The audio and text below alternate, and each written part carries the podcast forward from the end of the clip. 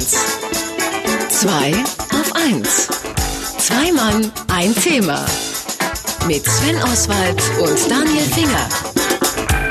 Kinderschokolade ist, klar, gut für Kinder. Das zumindest versucht uns Ferrero mit dem Namen zu suggerieren. Leider hat Kinderschokolade wenig mit Gesundheit und sogar recht wenig mit Schokolade zu tun. Was? Mit Kindern dafür sogar sehr viel, denn ausgerechnet Kinderschokolade wird aus Kakao hergestellt, der in Kinderarbeit gewonnen wird. Und trotzdem, wir kaufen's und die Kinder essen's. Marketing-Experte Markus Bartelt ist hier bei uns im Studio. Mit ihm sprechen wir über diesen Mega-Coup, kann man ja schon fast sagen. Hallo Markus. Einen schönen guten Morgen. Äh, Erstmal zum Branding, ja, wie ihr Marketingleute das ja nennt. Wer kam überhaupt auf die Idee, Kinder vor Schokolade zu setzen und dadurch Kinderschokolade zu erzeugen? Das war natürlich Ferrero selber. Ja, Kinder ist ein Produkt von Ferrero. Ähm, Ferrero hatte seit den 50er Jahren in Deutschland eine Dependance gehabt, ursprünglich aus Italien, aus Alba im Piemont. Und ähm, da kam man dann im Laufe der Zeit auf die Idee, eben Produkte für Kinder durchaus zu entwickeln. Und Kinderschokolade war damit das erste. Vorher hat ähm, Ferrero ist vor allen Dingen groß geworden mit Nutella. Ähm, und das kam 1967 auf den Markt und war von vornherein immer schon die Schokolade mit dem guten Gewissen für die Eltern. Es war proportioniert in kleinen Riegelchen, die einzeln verpackt waren. Das heißt, das Kind musste nicht die ganze Schokoladentafel in die Hand gedrückt bekommen. Und es war eben immer schon extra viel Milch drin.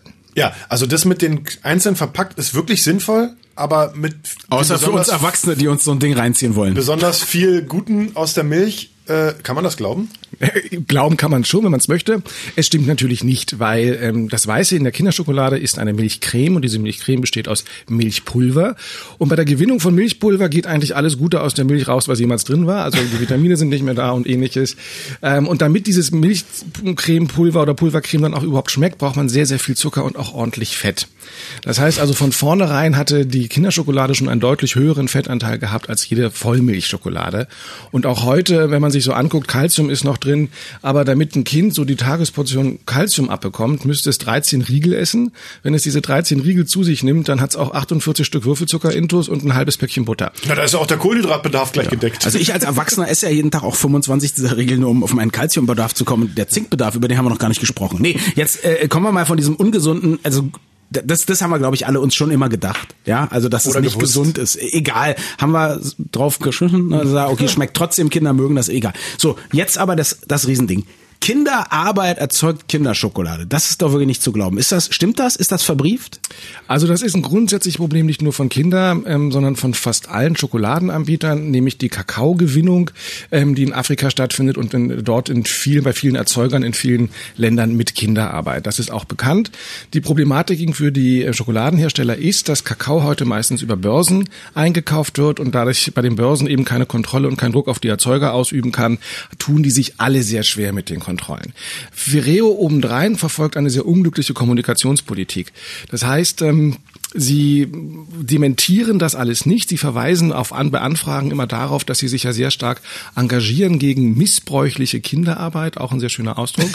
Und, Also äh, nicht haben- mehr als zwölf Stunden am Tag, bitte. ja, das ja? ist das Keine genau, Kinder unter genau, drei. Genau sowas entsteht im Kopf, wenn man diesen Begriff gehört hat. Ähm, äh, und Sie sagen, bisher haben Sie 10 Prozent Ihrer Kakaoproduktion haben Sie aus nachhaltigem Anbau. Bis 2020 soll das 100 Prozent sein. Ähm, Sie block blockieren das ganz stark. Und das ist genau diese mangelnde Transparenz, die heute dazu führt, dass sowas hochgekocht wird. Und nachhaltig heißt ja auch nicht Erwachsenenarbeit. Nachhaltig ist ja erstmal ein Umweltbewusstsein, glaube ich, ne? Also das, oder, oder ist damit schon automatisch Kinderarbeit auch verbannt? Nee, zu dem Begriff Nachhaltigkeit zählt heute auch sowas wie faire Arbeitsbedingungen, Okay. ähm, soziales Engagement und so weiter.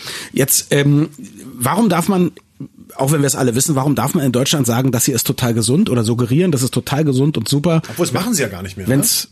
Da, Das in, in sie der? Werbung ist nicht mehr das Beste aus der Milch. Nee, Ach nee, so. nee, nee, das darf man nämlich, glaube ich, gerade nicht mehr. Aber die, die Kinderfresse und der Kinderschriftzug, der ist noch schön drauf. Na gut. Also wir haben das tatsächlich, also zum einen gibt es sowas wie ähm, in der Fachsprache also legale Werbelügen. Ähm, also auch, es gibt ja auch Joghurt, der behauptet, dass da, das, äh, dass da frische Landmilch drin wäre. Die haben dann nie frische Landmilch gesehen. Oder äh, nimmt zwei Vitamine zum Naschen. Also es sind alles Süßigkeiten äh, und Süßigkeiten haben ganz, ganz viel Zucker. Seit einigen Jahren da dürfen Lebensmittel eben solche Dinge nicht mehr behaupten, wenn sie eben nachweislich zu zuckerhaltig, zu fett sind. Und auch Kinderschokolade ist daraus ausgestiegen und verkauft uns heute Kinderschokolade mit dem Hinweis, dass es für die schönste Zeit im Leben ist, nämlich für das äh, Kinderdasein. Sie, alles andere haben sie auch gar nicht mehr nötig, weil mh, Kinderschokolade seit 67, wir sind alle damit aufgewachsen, wir alle wissen, wie lecker sie war und natürlich geben wir sie unseren Kindern auch weiter aus guter alter Tradition heraus und da kann sich Ferrero ganz entspannt zurücklehnen. Machen sie, glaube ich, auch. Die werben jetzt so ganz komisch mit so animiertem Schokoriegel und einem animierten Milchglas. Völlig beknackt. Das ist für Kinderriegel. Kinderschokolade ah. hat tatsächlich, also das sind wir alles noch einzeln, aber Kinderschokolade ist so eine ganz nett gemachte, so eine Mädchenstimme, die erzählt, och, und Zeit zum Blödsinn machen und Zeit fürs Baumhaus und Zeit dafür. Und da sie so ganz viele tolle Dinge erleben als Kinder, haben sie, ist das die Zeit, wo man eben auch Kinderschokolade isst. Ah, verstehe. Äh, ja, es gab auch mal ein kleines Skandälchen um das Gesicht auf der Packung. Das glaube ich auch ausgeräumt worden. Ne? Der war, war, war so ein Junge, der hat irgendwie einmal 20 Mark gekriegt und ist seit 500 Jahren auf dieser Packung drauf. Ist der jetzt mittlerweile Millionär? Also der hat 300 D-Mark bekommen dafür, oh. was ja das war viel, viel Geld damals. Viel Geld war. Das konnte man 300 Tafeln Kinderschokolade kaufen. Ja, ja. Und der war dann auch über 30 Jahre lang auf den Verpackungen drauf. Und der Skandal war eigentlich, als er runterkam. Das war der Günther, der kleine Günther auf der Verpackung. Äh, das Schöne an Günther ist, dass sie äh, ihn tatsächlich immer wieder retuschiert haben. Das heißt, sie haben dieses erste Bild genommen und das entsprach dann so ungefähr den 70er ähm, Look eines Kindes. Und äh, Kinder haben sich ja von der Frisur her verändert. Das heißt, heißt, sie haben immer wieder Haare wegretuschiert.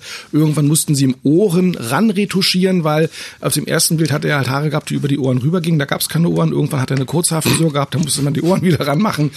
Irgendwann hat Ferrero dann auch gesagt, Kinders, das reicht jetzt, wir suchen ein neues Kind und haben dann daraus auch wieder eine gute Marketingaktion gemacht mit einem öffentlichen Aufruf.